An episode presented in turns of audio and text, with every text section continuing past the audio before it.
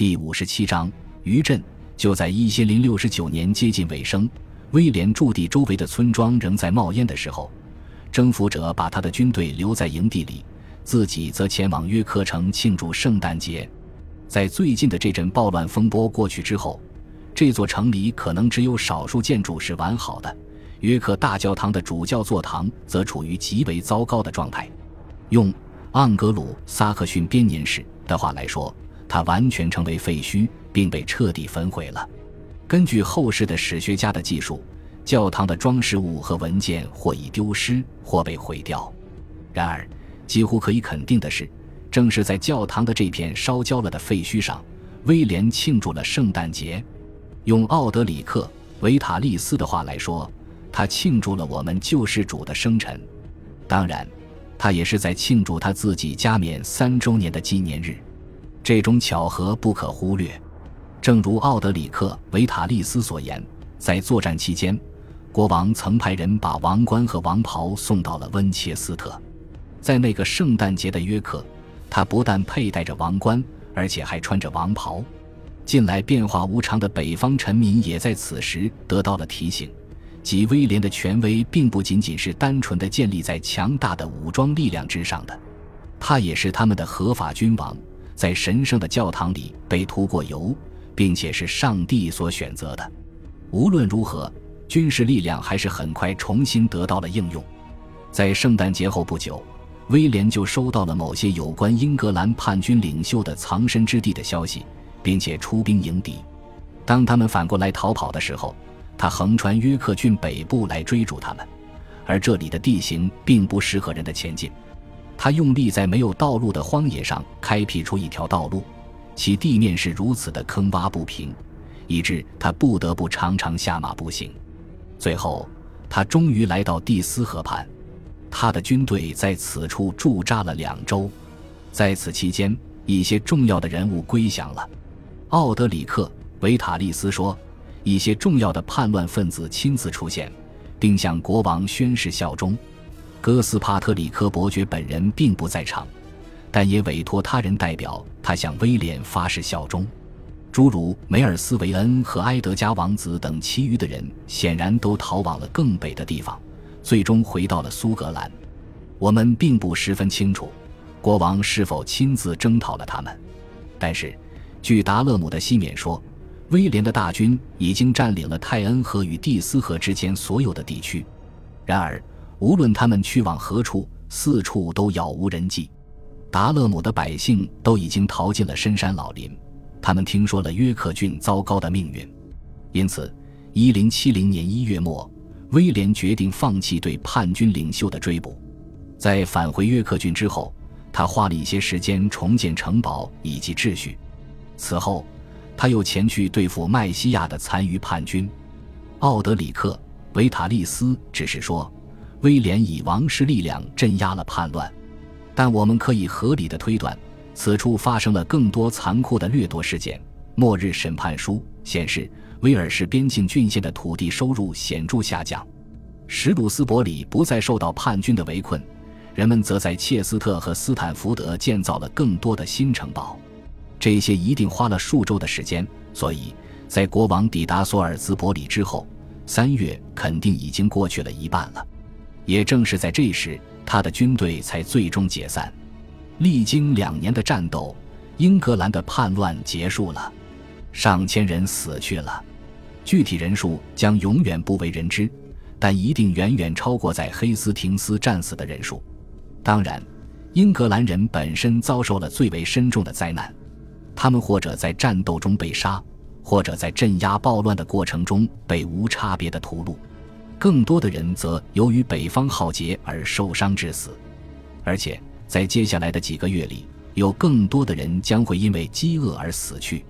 在盎格鲁撒克逊编年史有关一千零七十年的记载中，编写者写道：这一年发生了大饥荒。他所忽略的一个事实是，这一饥荒大多是人为造成的。然而，有必要指出，对于诺曼人来说，日子也十分艰难。他们也在战争中倒下，或者在他们的城堡被攻陷时被大规模屠杀。他们同样也陷入了可怕的困境。例如，我们可以参考奥德里克·维塔利斯对一千零七十年最初几个星期内征服者从约克向切斯特的进军场景的描述。他下定决心，继续在一条骑手从未走过的路上行军。他攀上陡峭的高山，经过陡峭的山谷，渡过一条条河流、湍急的小溪和深渊。他们一边磕磕绊绊地行进，一边承受着雨水和冰雹的鞭打。有时，全员被迫食用在沼泽中死去的马的肉。对于国王的一些部下来说，这一切实在是难以承受。即便是在出发去切斯特前，来自安茹、布列塔尼和曼恩的战士怨声载道，声称他们不幸承担了令人难以忍受的任务，并多次提出要求，希望国王放他们解甲归田。他们为自己的行为争辩，称他们无法听命于一个总是刚出虎穴又入龙潭且不断提出苛刻要求的领袖。很明显，在此处，奥德里克。维塔利斯沿用了普瓦捷的威廉的技术，我们可以看到，他试图将这种意义归咎于军队中的异族士兵。然而，普瓦捷的威廉被迫将此事记录下来，这一举动本身就非常重要。可以想见，抗议的声浪实在是太高了。即便作为征服者最主要的辩护人，普瓦捷也无法对其避而不谈。一零六九至一零七零年的冬天。威廉军中的境况非常糟糕，甚至出现了某种近似于哗变的现象。逃兵现象一定非常普遍，因为我们后来被告知，国王称呼离开他的人为懒惰的胆小鬼和软弱的人。像以前一样，要激发动摇者的干劲，威廉只能许诺他们一种东西。他承诺说，在完成了最重要的作战任务之后，胜利者就可以休息了。他告诉他们。不苦干就别指望得到奖赏。一些人想要得到土地，而国王手中还有很多可以分给他们的土地。少部分英格兰叛军在一月已经递上了投降书，并拿回了他们全部的财产。但是，还有很多人被杀或者走上了流亡之路。